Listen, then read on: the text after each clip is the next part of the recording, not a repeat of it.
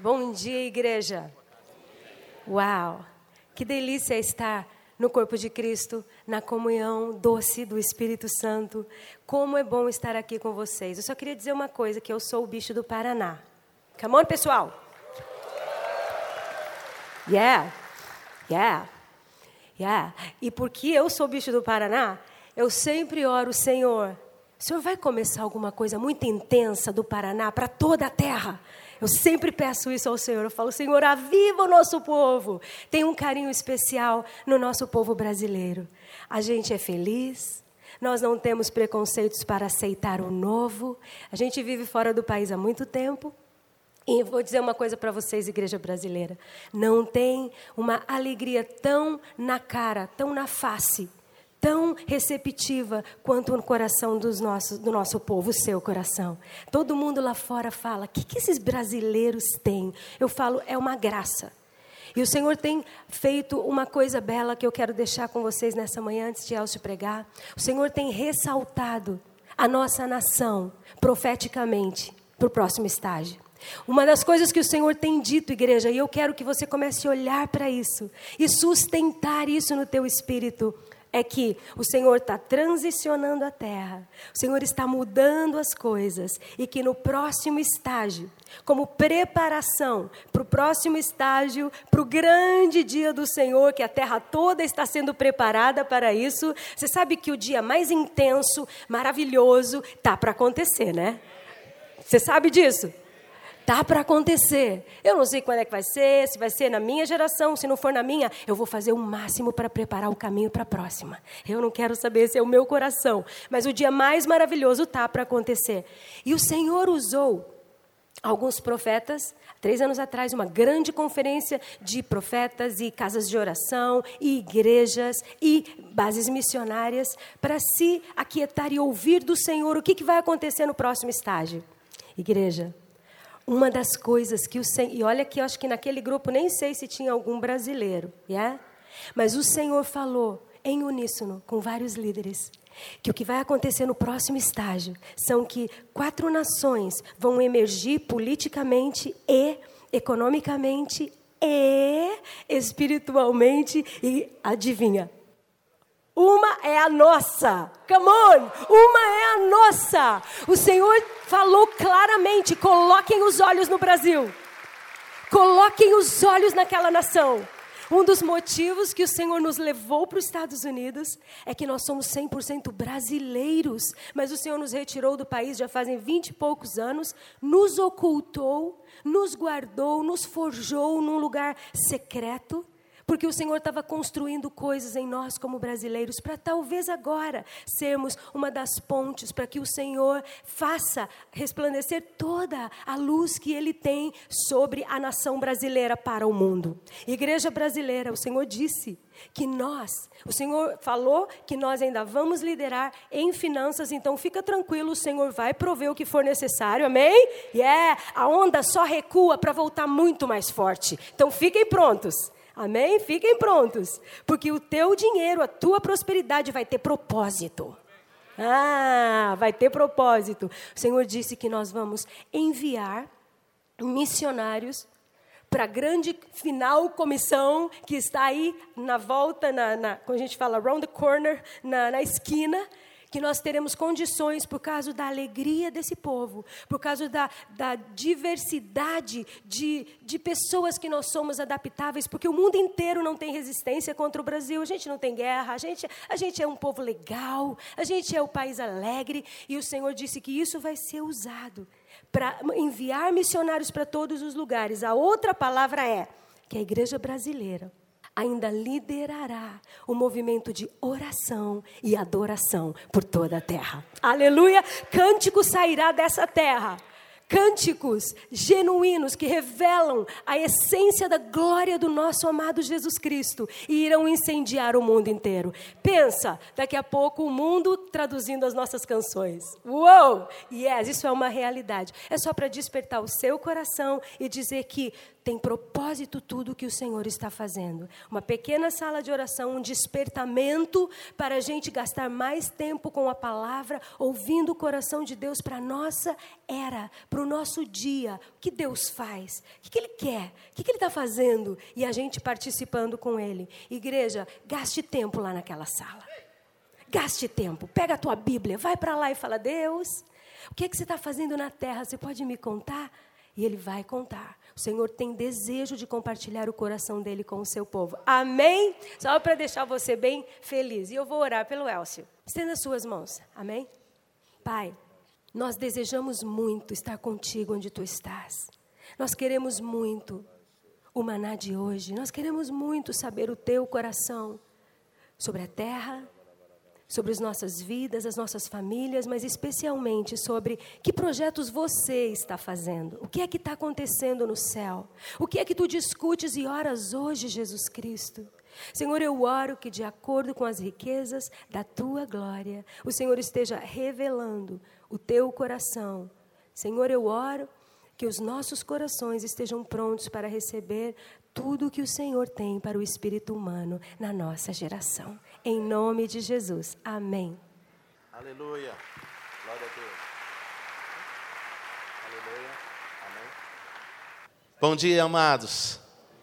Que alegria nós estarmos aqui. É, o pastor falou, é a tua casa, e ele não precisava nem falar que nós já estamos nos sentindo em casa, em família, de tanto amor que temos recebido. E, ah, mas talvez é aquilo que fa nos faz sentir mais em casa é a presença do nosso Deus. Essa unidade, quando nós sentimos a presença junto, nós não sentimos um corpo só de verdade, e nós temos sentido realmente a presença de Deus nesses dias aqui, desde sexta-feira, de uma forma especial. E eu estou sentindo nesta manhã, no meu próprio físico, a presença de Deus, e eu sei que o Senhor quer tocar as nossas vidas através da Sua palavra, através de liberação do sobrenatural. Amém? O Espírito Santo falou ao meu coração que nessa manhã Ele quer liberar curas, talvez nesse dia, hoje, agora de manhã, agora à tarde. E eu estava assim, em que área, Senhor? E o Senhor colocou, o Senhor falou de casais, de famílias no meu coração.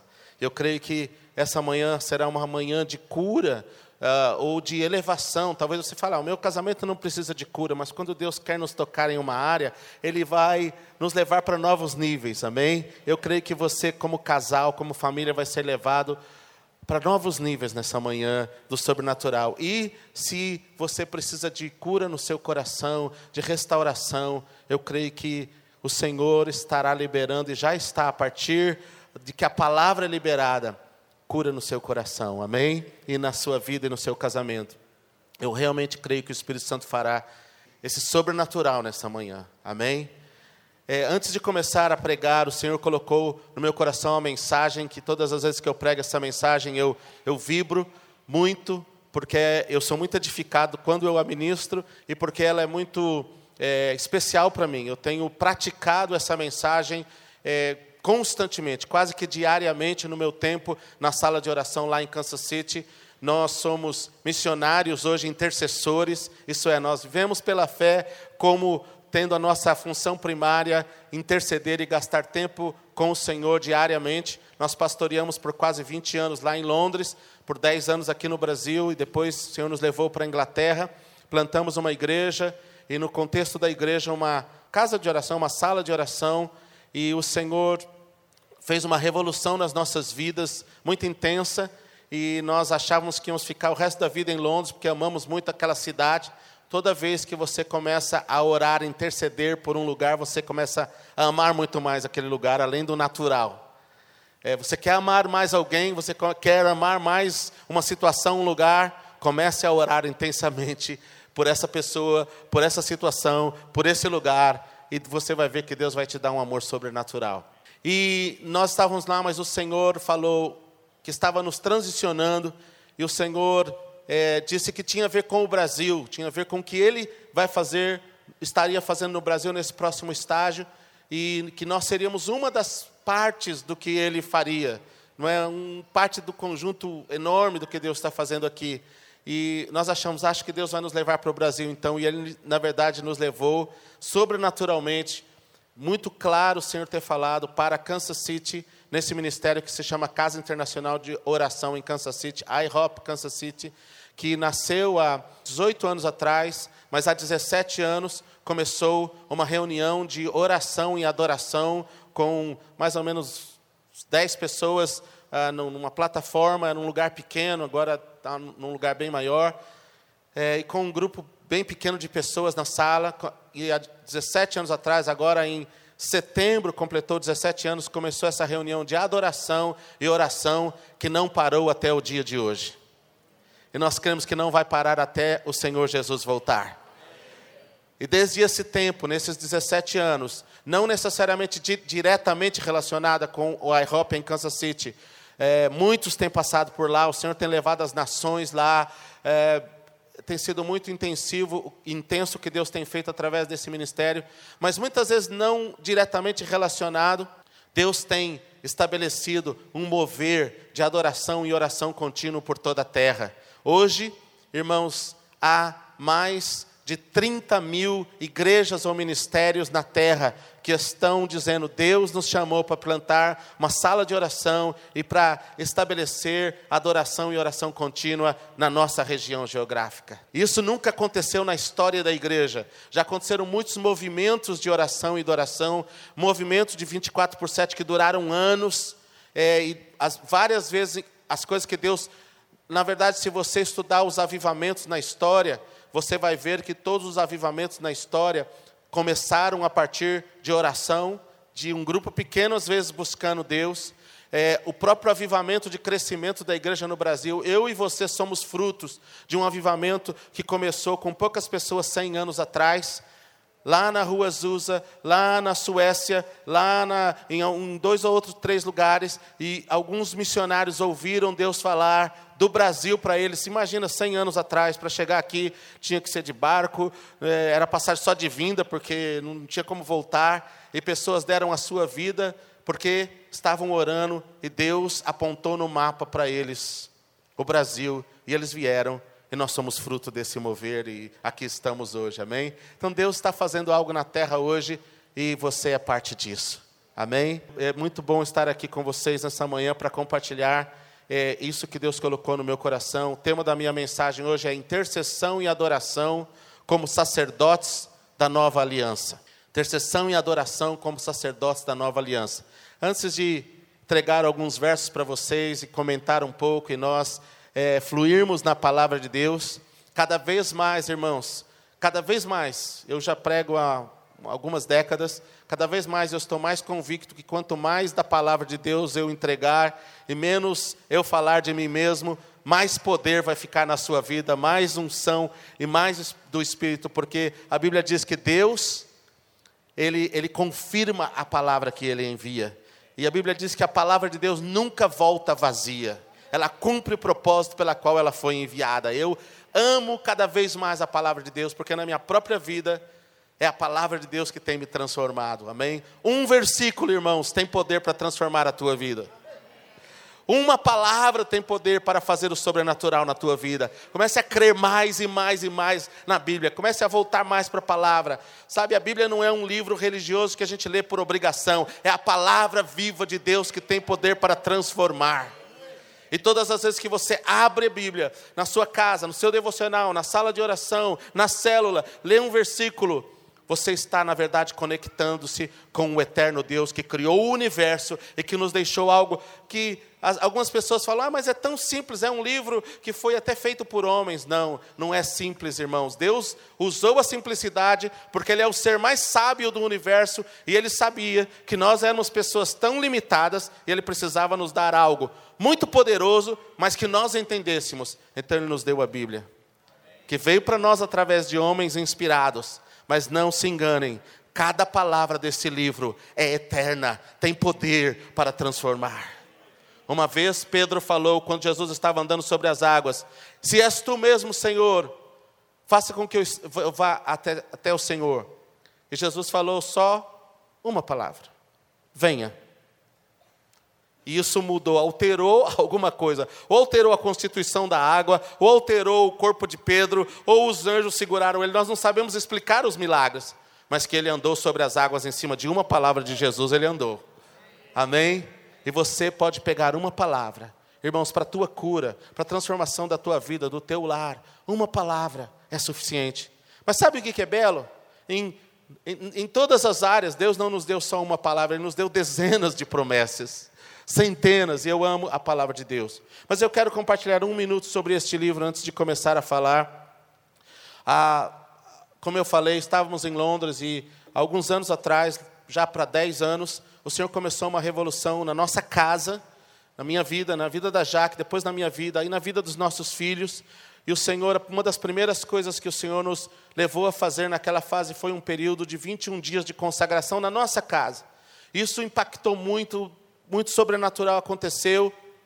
E aí nós levamos para a igreja e Deus deu um mover, começou com os adolescentes e os jovens, e nós fizemos um período de 21 dias de consagração com eles, depois com a igreja, e fizemos vários períodos de, de 21 dias, e nós começamos a ver uma transformação na vida da igreja, das famílias, e, e mudanças de hábito mudanças de hábito em termos de buscar Deus diariamente, em termos de separar tempo diariamente para Deus.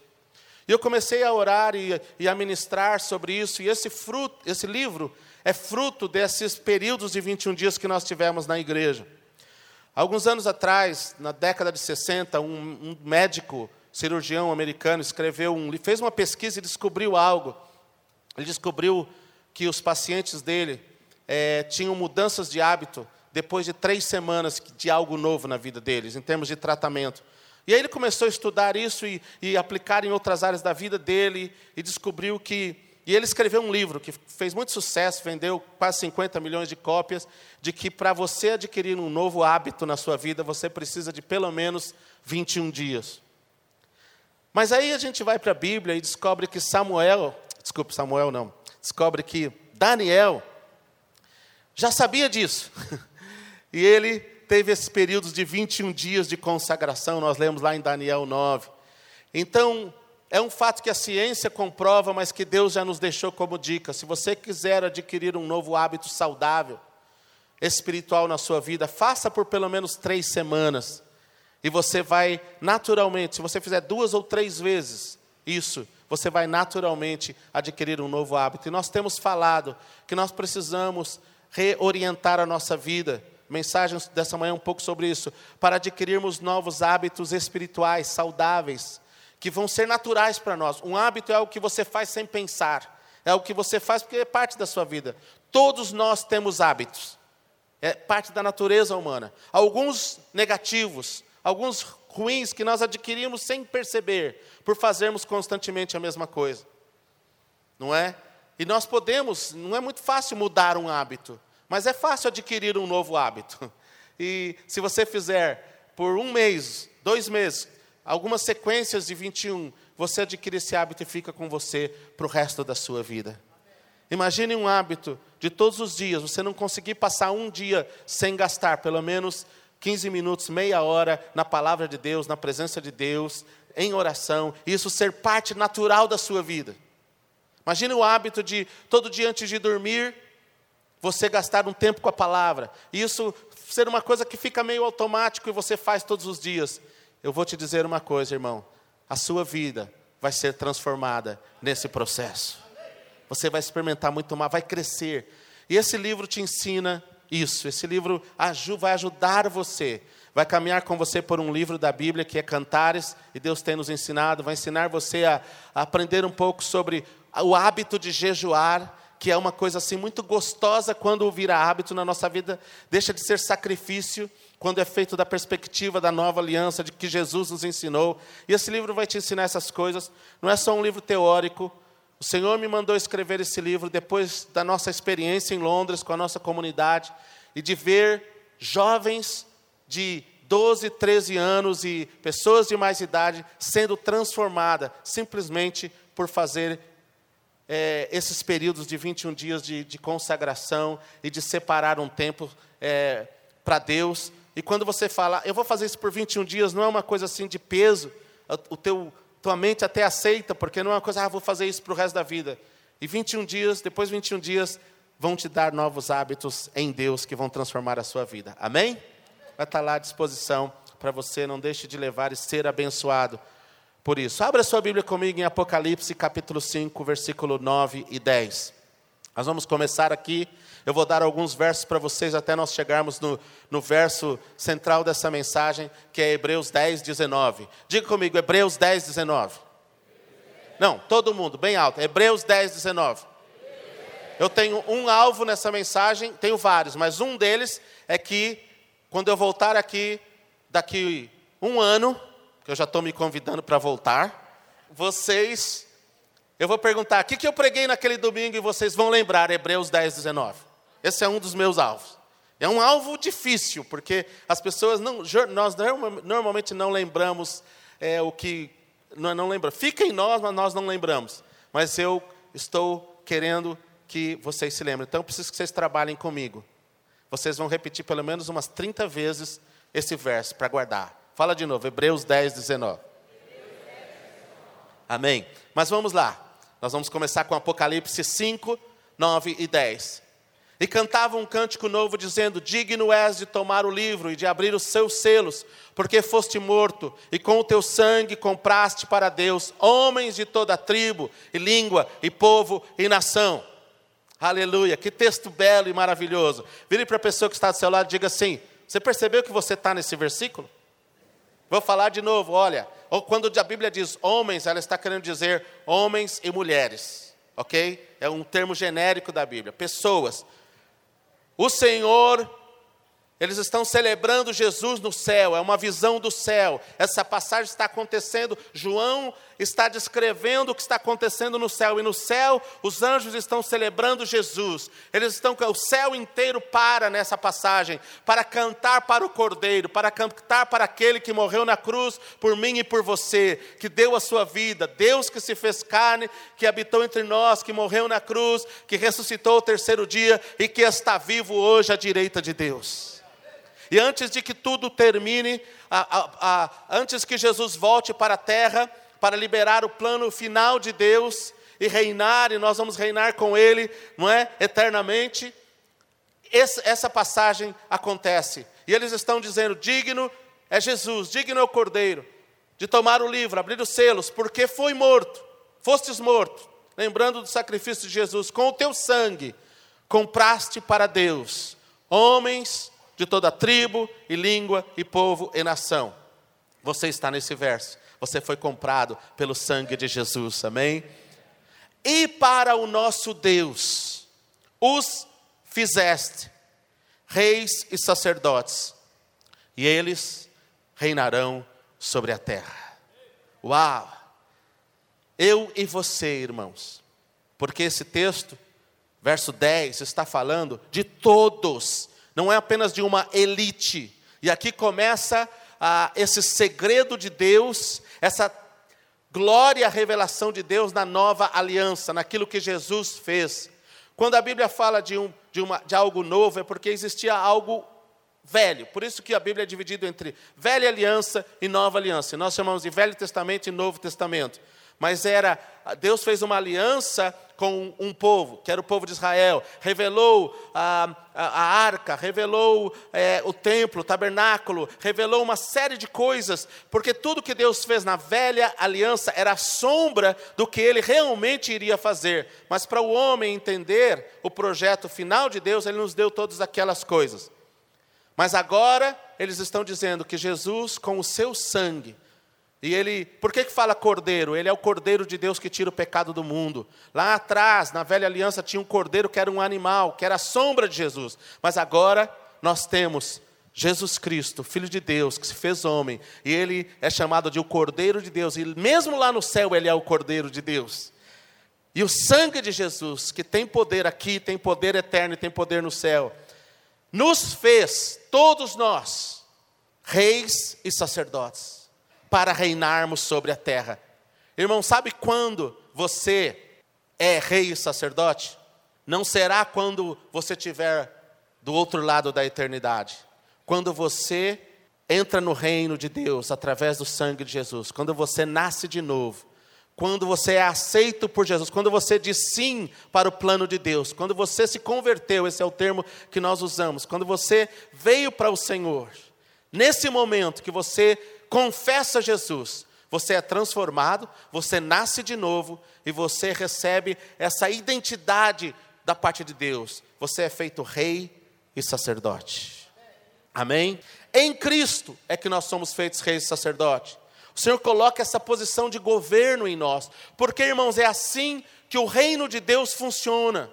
Preste atenção nisso. O reino de Deus, você ativa as coisas de Deus na sua vida pessoal, nós ativamos na nossa região, na nossa vida, na nossa família, na nossa cidade, no nosso ministério, na igreja, dessa forma, como governando como reis e sacerdotes.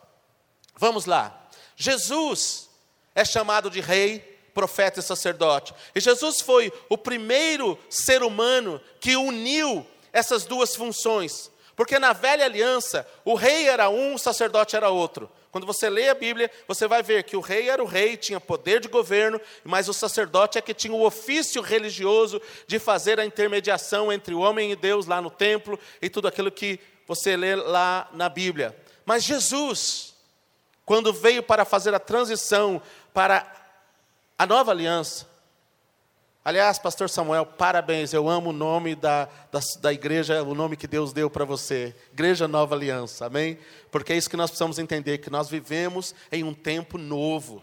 Um tempo em que Deus tem uma aliança conosco, que Ele jamais quebrará, porque não é uma aliança feita com coisas humanas, mas feita pelo sangue eterno de Jesus Cristo. Aleluia. E nós estamos seguros nisso. Mas Jesus foi o primeiro a unir o sacerdote, a função sacerdotal e a função real numa só pessoa. Jesus, quando viveu entre nós, ele viveu, e mesmo hoje no céu, como rei, descendente de Davi, o filho de Davi, esse é um, um termo que usa, mas também como o sacerdote. Isso já tinha sido revelado a Davi, a Isaías. Vamos ler um texto bem rápido, Salmo 110. E você vai ver aí que está falando, esse salmo é um salmo que está falando de Jesus. Na verdade, é uma conversa entre Deus Pai e Deus Filho que Davi escuta. Davi é levado sobrenaturalmente para ter essa visão do céu, essa visão do trono.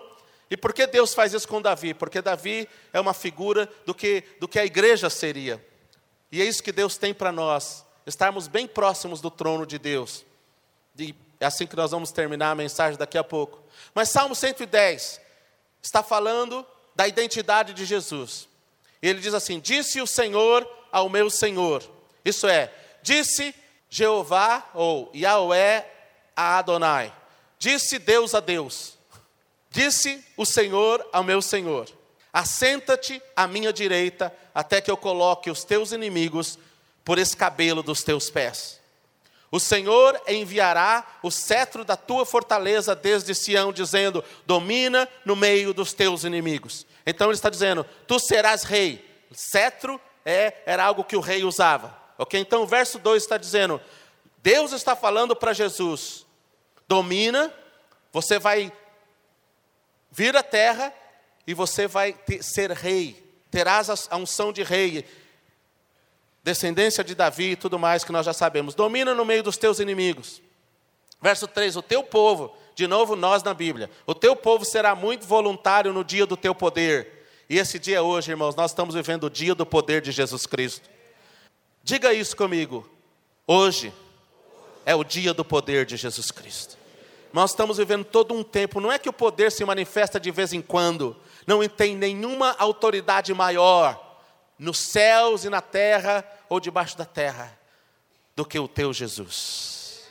E Ele está com você, e Ele anda com você, Ele vive em você. O teu povo será muito voluntário no dia do teu poder, nos ornamentos da tua santidade, desde a madre da alva, tu tens o orvalho da tua mocidade. Agora, verso 4, preste atenção nisso: jurou o Senhor, jurou Deus, e não se arrependerá, tu és um sacerdote para sempre, segundo a ordem de Melquisedeque. Então Jesus é rei no verso 2 e no verso 4 ele é o quê? Sacerdote. Tu és sacerdote para sempre, segundo a ordem de Melquisedeque.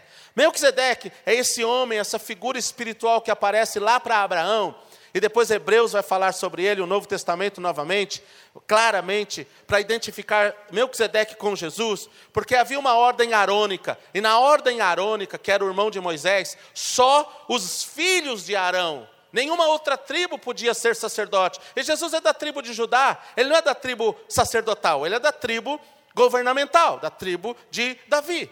Mas Deus insere esse Melquisedeque, Abraão estava voltando de uma guerra, e ele dá dízimo. E ele ceia, antes de Deus instituir com Moisés a Páscoa, Abraão ceia com Melquisedeque. E Melquisedeque, lá em Gênesis, fala ele era rei de Salém. Salém era é o termo mais curto para Jerusalém. É o primeiro rei de Jerusalém, que é a cidade de Deus na Bíblia. Então tem esse rei misterioso que aparece para Abraão. Abraão olha, reconhece que ele é de Deus, que ele é um sacerdote de Deus. Abraão dá o dízimo para ele, porque você só entregava o dízimo para o sacerdote.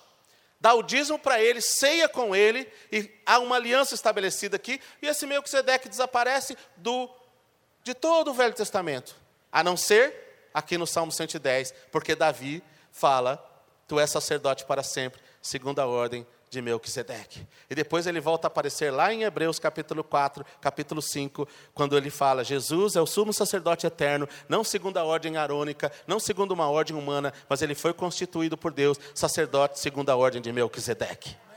Uau! Isso aí é para os teólogos dessa igreja estudarem no próximo ano, uh, tudo o que isso significa. O Senhor Jesus é sacerdote. O Senhor à tua direita ferirá os inimigos, os reis no dia da tua ira, jogará entre os gentios, tudo encherá de corpos mortos, ferirá as cabeças de muitos países, beberá do ribeiro no caminho, por isso exaltará a cabeça. E está falando da segunda vinda de Jesus. Agora vamos para Hebreus capítulo 4, versículo 15 e 16. Jesus é sumo sacerdote para sempre. Ele é, o, ele é aquele que deu o seu sangue por nós, e é através dele agora que nós chegamos a Deus. Amém? Ele também é rei. Mas lembra que nós lemos em Apocalipse? Tu nos fizestes reis e sacerdote. Então o que, que aconteceu aqui? Jesus foi o primeiro que, que, em um ser humano, em uma pessoa, viveu as duas funções, reinos e sacerdotes. Mas na transição para a nova aliança, para a aliança permanente que Deus ia fazer com aqueles que vêm para Ele, com a sua igreja, Ele transferiu para você a função, a, a unção, a capacidade. Ele transferiu o reino e o sacerdote. Hoje nós somos reis e sacerdotes.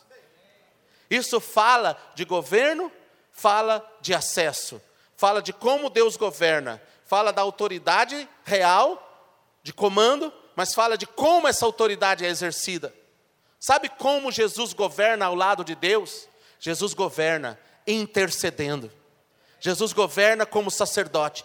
É assim que o reino de Deus funciona. Lá no céu, agora, Jesus está intercedendo por você e por mim.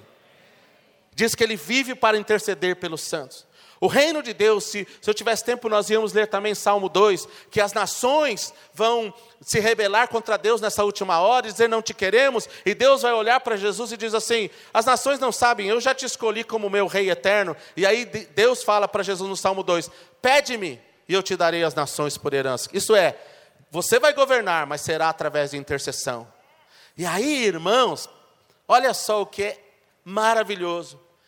Deus disse que você e eu, nessa nossa limitação, na nossa dependência de Jesus, é claro, também podemos governar através da intercessão. Também ativamos o reino através da intercessão. E como é que isso funciona? Isso é a parte central da mensagem, nós vamos chegar em Hebreus 10, 19. Mas primeiro eu vou passar por Hebreus 4, 15 e 16. Porque não temos um sumo sacerdote, agora você já sabe quem é, que é Jesus, que não possa compadecer-se de nossas fraquezas, mas um que a nossa semelhança foi tentado em todas as coisas, porém sem pecado. Portanto, ok, qual é a confiança que eu tenho hoje que eu posso chegar para Deus nas minhas limitações e fraquezas? Como um sacerdote para interceder. A confiança não está em mim. A nossa confiança nunca pode ser naquilo que nós já alcançamos, na nossa própria justiça. E às vezes isso é uma coisa, aqui começa um, uma mudança que Deus quer fazer no teu coração, na tua mente nessa, nessa manhã. Guarde isso, porque muitas vezes nós ainda estamos com a mentalidade da velha aliança. Nós achamos que é por merecimento. Então, ah, eu falhei essa semana, acho que eu nem vou na igreja. Quantas pessoas não vêm no dia da ceia porque falam, ah, eu falhei e acho que eu não vou tomar ceia esse, esse mês? E a Bíblia não diz isso, a Bíblia diz: examine-se a si mesmo, ore, restaure o seu coração, peça perdão, e aí você está de livre acesso de novo ao trono da graça. Não é para nós ficarmos nos condenando, amém? Não é para nós ficarmos, isso é a velha aliança. Na velha aliança tinha que esperar um ano para o sacrifício ser feito uma vez por ano, ou, ou no sábado. Hoje, a cada minuto, a cada instante, Deus está com você, Jesus está com você, você é sacerdote. E aí Hebreus 4 nos fala assim: quer saber mais?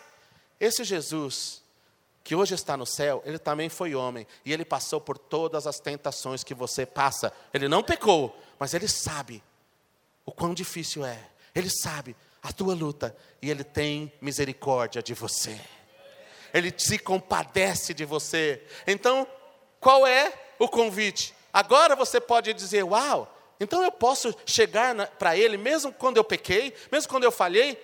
Irmãos, quando nós falhamos, é para Deus que nós temos que correr, não é de Deus que nós corremos, é para Ele. Você corre para Ele e Ele te recebe, Ele te perdoa, não porque você merece, mas porque o sangue de Jesus cobre os seus pecados. É tudo sobre Ele, para Ele, e Ele faz essa obra. E diz assim então: porque nós temos esse lá do lado de Deus, que se compadece de nós, porque ele passou pelas mesmas coisas, ele foi tentado em tudo, porém sem pecado, portanto, aproximemo-nos com confiança do trono da graça. E aqui, para mim, é a grande revelação que transformou a minha vida de oração, a minha vida em Deus, e não faz muito tempo isso. Aproximemo-nos do trono da graça. Esse é o convite aberto para você, porque você em Jesus Cristo, é rei e sacerdote. Aproximemo-nos confiadamente do trono da graça. Sabe, irmãos, por muitos anos, agora pode ir para Hebreus 10, 19. Por muitos anos, eu, mesmo como pastor, na minha vida de adoração, na minha vida de oração, e eu até ensinava isso, até que o Senhor me deu essa revelação, abriu os meus olhos, isso tem impactado a minha vida, por isso eu falei para vocês, eu faço isso quase todos os dias. Eu cito Hebreus 10, 19 na minha oração quase todos os dias. Eu me via aqui. Imagine, imagine o, velho, a, o modelo do Velho Testamento. Imagine o templo ou a, a, o tabernáculo do Velho Testamento. Para quem não sabe, o Velho Testamento era dividido em três partes: o tabernáculo, um lugar que chamava-se átrio, todos podiam entrar. Um lugar chamado santo, onde os sacerdotes e os levitas podiam entrar. E um lugar que tinha uma cortina fechada uma cortina muito grossa, fechada, com uma aberturazinha muito pequena, que só um homem podia entrar uma vez por ano, era o sumo sacerdote, quando o sacrifício era feito pela, pela terra toda, pela, pela, por Israel, e nesse lugar chamado Santo dos Santos, ou lugar santíssimo, a, ficava a arca, e ficavam os querubins, uh, simbolicamente, e a presença de Deus era manifesta. E tinha todo um cerimonial para entrar lá, tinha que ter fumaça, tinha que ter coisa. Isso era um modelo da velha aliança. Deus nos deu isso para revelar algo para nós. Mas eu, por muito tempo, me imaginava aqui no átrio. E eu pensava assim: é, eu preciso orar, jejuar, eu preciso ah, fazer, está muito bem, eu preciso não ter pecado pelos últimos 300 dias, para quem sabe eu chegar um pouquinho, quem sabe eu, eu conseguir tocar o lugar santo dos santos. Era isso que eu me imaginava. Então, às vezes, eu ficava aqui, e quando eu, e quando eu não sentia nada no meu físico, ou na minha emoção, na minha oração, eu achava que a minha oração não tinha passado do teto. Ou quando eu ia ministrar numa cidade, ou viajava, mesmo já pregando, e, e, e, eu não senti algumas coisas por causa das minhas próprias limitações, porque os nossos sentimentos não devem comandar quem nós somos. As nossas emoções variam, mas as verdades de Deus não mudam nunca. Amém? Não importa se eu sinto ou não, é, é maravilhoso sentir a presença de Deus, e eu amo quando eu sinto a presença de Deus, como estou sentindo aqui nesses dias.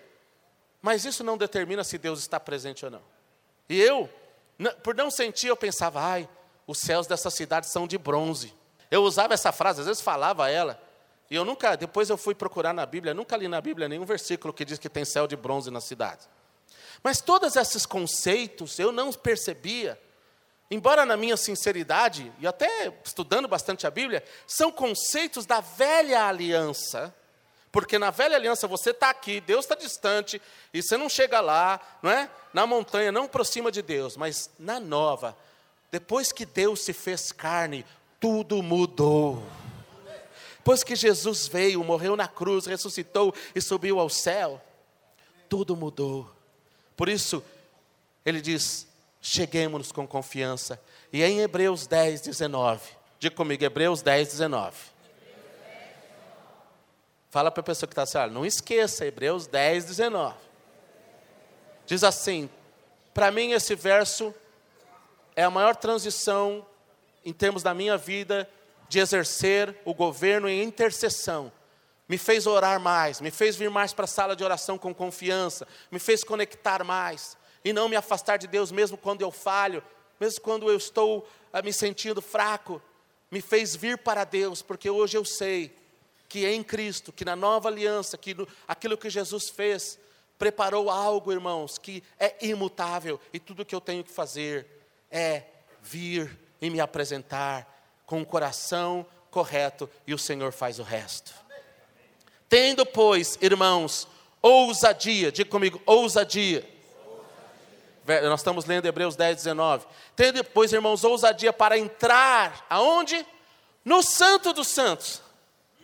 Uau! Nós hoje podemos entrar no Santo dos Santos, que, em relação a onde Deus mora, representa ou é o trono de Deus ou no verso que nós lemos de Hebreus 4, o trono da graça. Isso é, aonde Deus está literalmente, aonde Deus habita.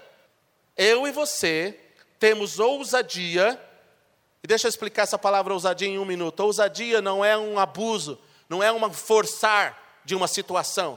Às vezes nós interpretamos a palavra ousadia, não é? Talvez a sua tradição diz confiança. E é, eu gosto da palavra confiança, mas deixa eu explicar o que, ou confiança ou ousadia.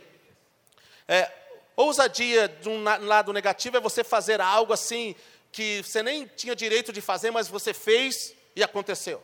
Nem era para você fazer, mas você foi lá e, e aconteceu, entendeu? Tipo, o, o governador está passando aqui pela rua, tem um monte de gente em volta dele, e você, você vai lá e passa pelas seguranças e, e puxa o braço do governador e fala: Ó, oh, meu, meu pedido é tal, tal, tal, tal, tal. E pronto, e vai embora. E o que, que aconteceu? Ah, o cara ele foi tão ousado, com tanta confiança, ele entrou aqui e falou que ele precisava do, do governa, para o governador. E aí a pessoa fala, ah, pelo menos eu falei, pelo menos eu tirei aqui, e não sei se ele vai ouvir, mas pelo menos eu falei. Não é dessa ousadia que a Bíblia está falando. Tem outro tipo de confiança e ousadia. Agora imagine, o governador está lá na sala do governo, e o imagine que o governador reuniu com os secretários e disse para a secretária: Olha, eu tenho uma reunião super importante, não deixa ninguém entrar, cancela a ligação, não passa nada, a gente vai ficar aqui por umas três horas, fecha a porta. E ela, ok, tudo bem. E daqui a pouco chega o netinho de cinco anos do governador, passa pela porta da secretária, derruba as canetas dela, nem fala com ela, abre a porta da reunião, vai correndo e pula no colo do governador. O que vocês acham que o governador vai fazer? Mandar a secretária embora porque ela deixou o neto entrar?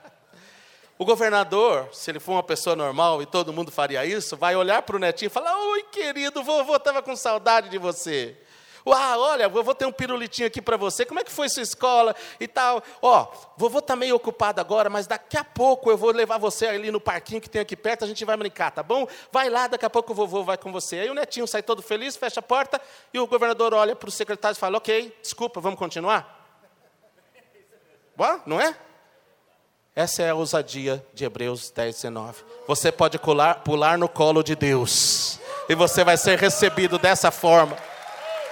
Você pode vir para a presença dEle, porque é um direito, não é que você adquiriu esse direito, Jesus adquiriu por você.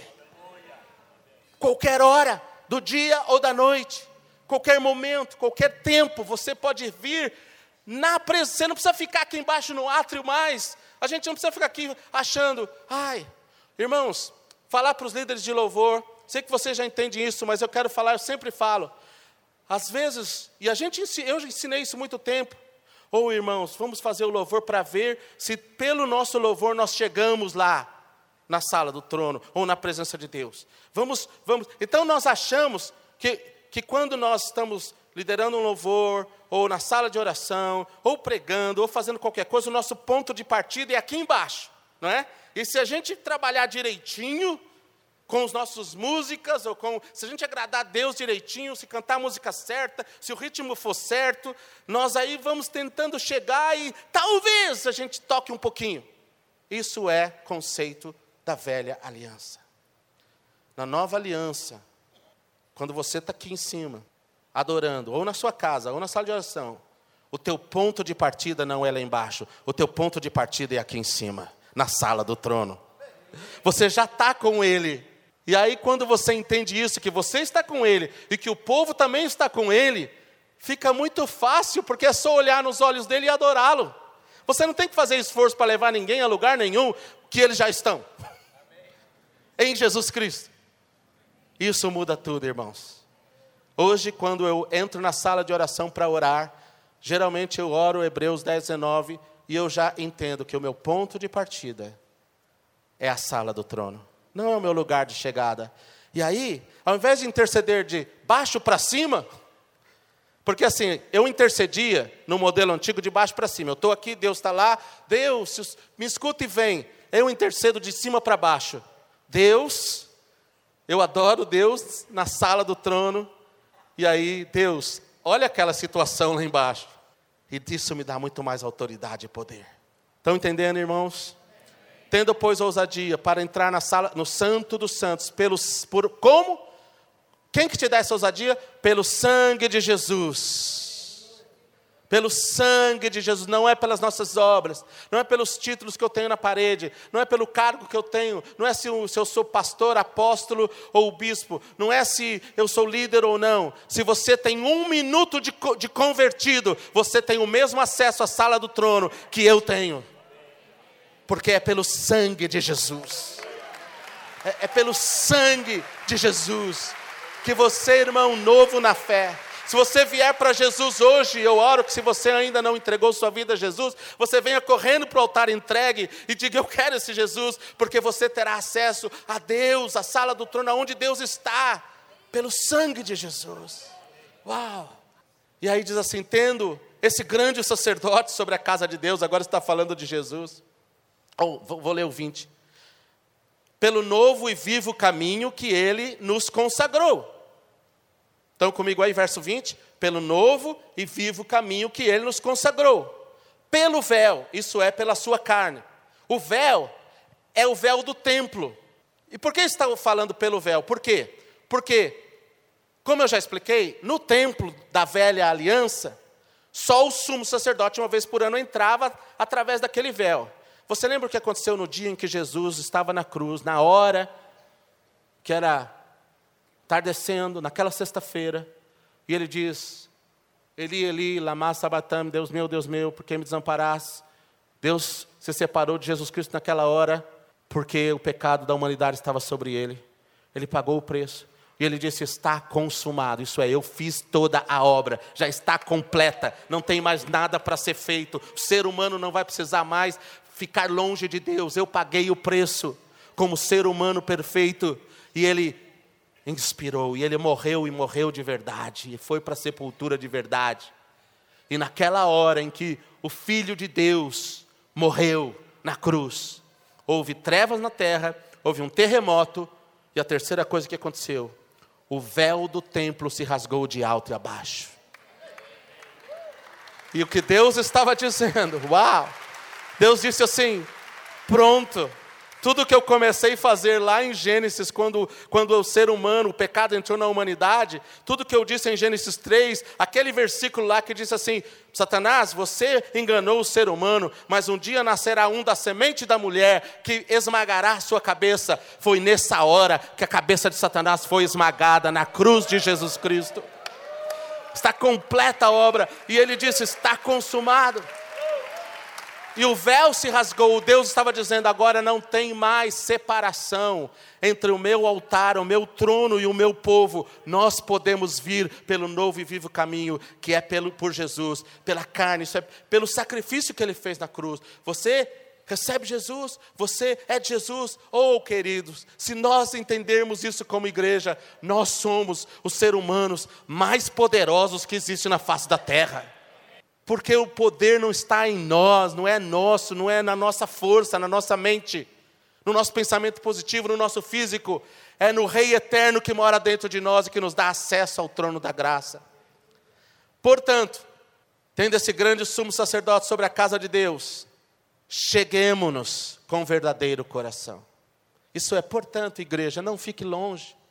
Por que, que Deus fala agora no verso 22? Venham, porque nós teremos a tendência de não acreditar, naturalmente, em tudo que você acabou de ouvir, em tudo que eu acabei de ouvir desses versos anteriores. Porque para nós, no natural, isso é, é demais. Mas o Senhor fala: ei, venham, eu estou convidando você.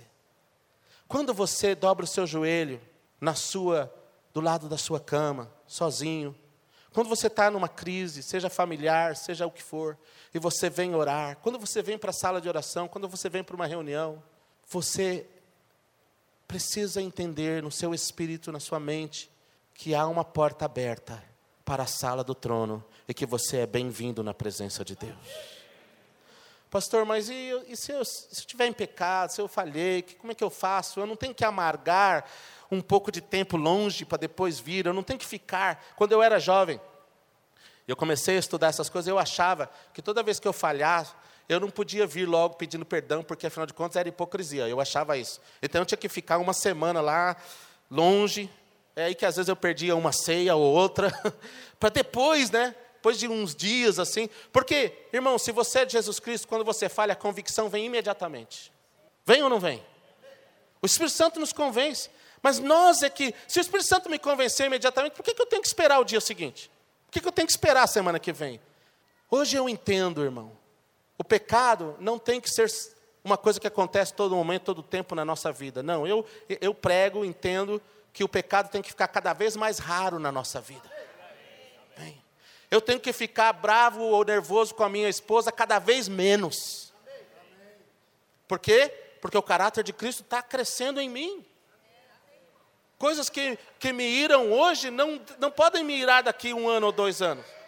É declaração de fé isso, irmãos. Afinal de contas, é outubro rosa, né?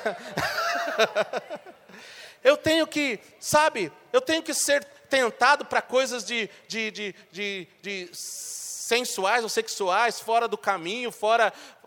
Cada vez menos, eu tenho que, meus olhos têm que ficar cada vez mais puros. Eu acredito nisso, que nós estamos indo como servos de Deus de glória em glória. Não é assim, ah, todo mundo vai pecar todo tempo, todo momento. Não. Em Cristo, você cresce de glória em glória. Você vence, você se torna um melhor marido, uma melhor esposa, um melhor pai, um melhor filho, um melhor pastor. A cada dia que passa é um processo de crescimento, eu creio nisso. Mas quando acidentalmente o pecado acontece na minha vida, quando eu faço algo acidentalmente, quando raramente eu fico nervoso com a minha esposa, assim, depois que ela passou muito das medidas, Precisa ser muito. E aí eu, o Espírito Santo me convence que eu pequei contra ela. Eu, e aí o problema é que o Espírito Santo está sempre do lado dela.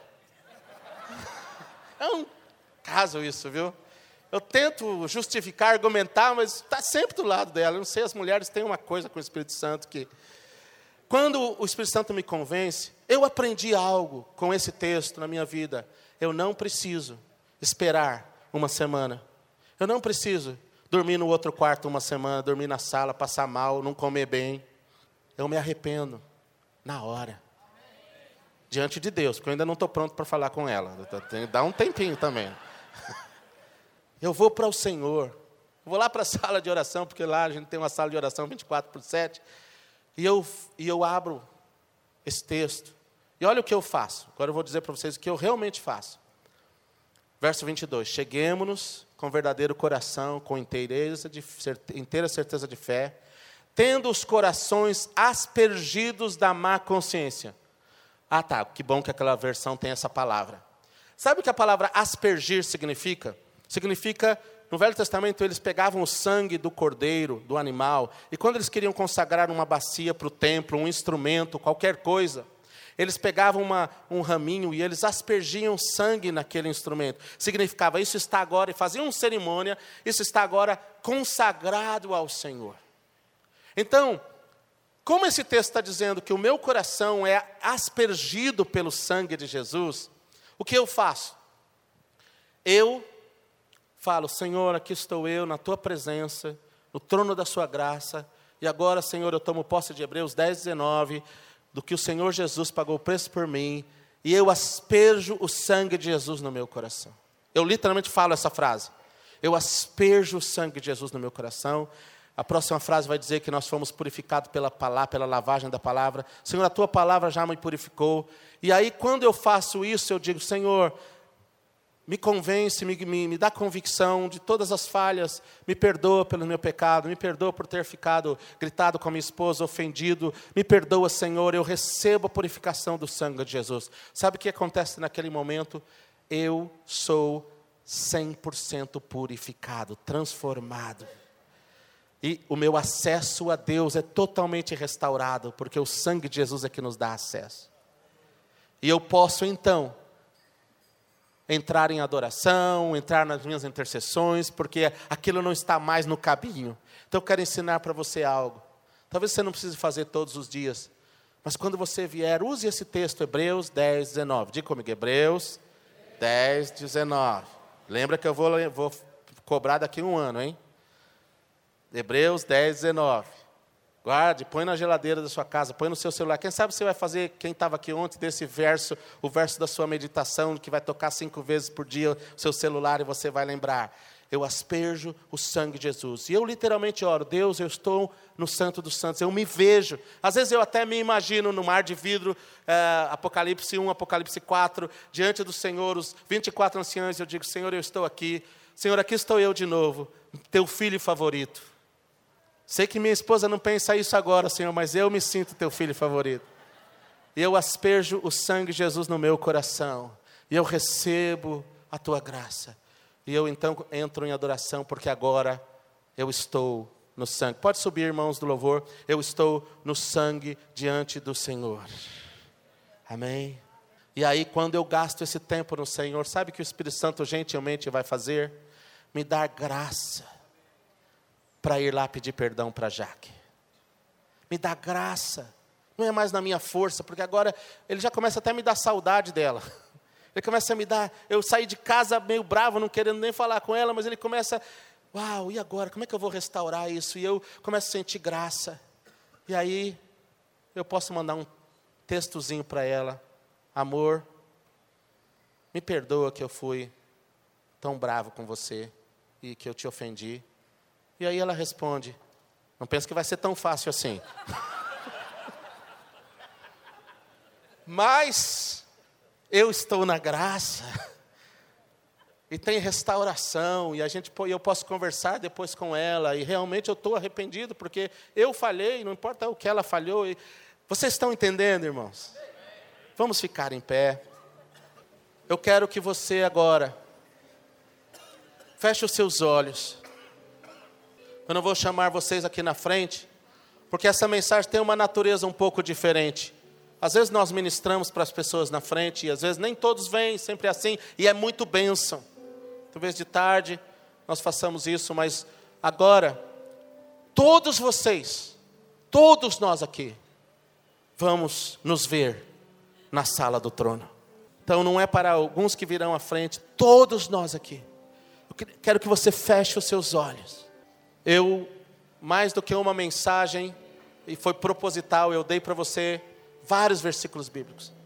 Eu poderia ter começado só em Hebreus 10, 19, pregado por meia hora e orado por vocês por meia hora. Mas isso seria bom também se Deus tivesse me orientado assim. Mas eu senti de dar vários versículos bíblicos para você, para você depois pegar o tape ou o que você anotou e levar para casa e trabalhar isso, porque isso vai trazer uma mudança de paradigma, uma mudança de posicionamento, e a sua vida nunca mais vai ser a mesma.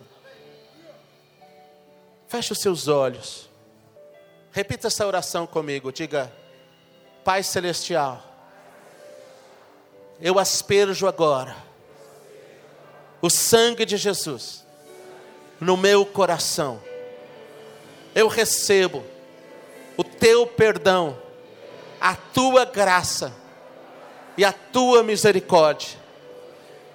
Eu estou sendo purificado, transformado, lavado pelo sangue de Jesus Cristo, o meu Senhor e o meu Salvador. E agora, Deus, eu estou aqui, o teu filho favorito,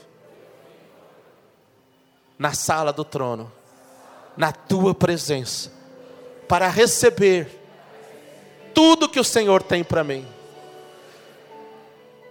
para ouvir a tua voz para ser transformado e para te adorar. E com os olhos fechados, sua mão levantada um pouquinho, adore o Senhor como você nunca adorou antes. Adore Deus, olhando nos olhos dele, na sala do trono.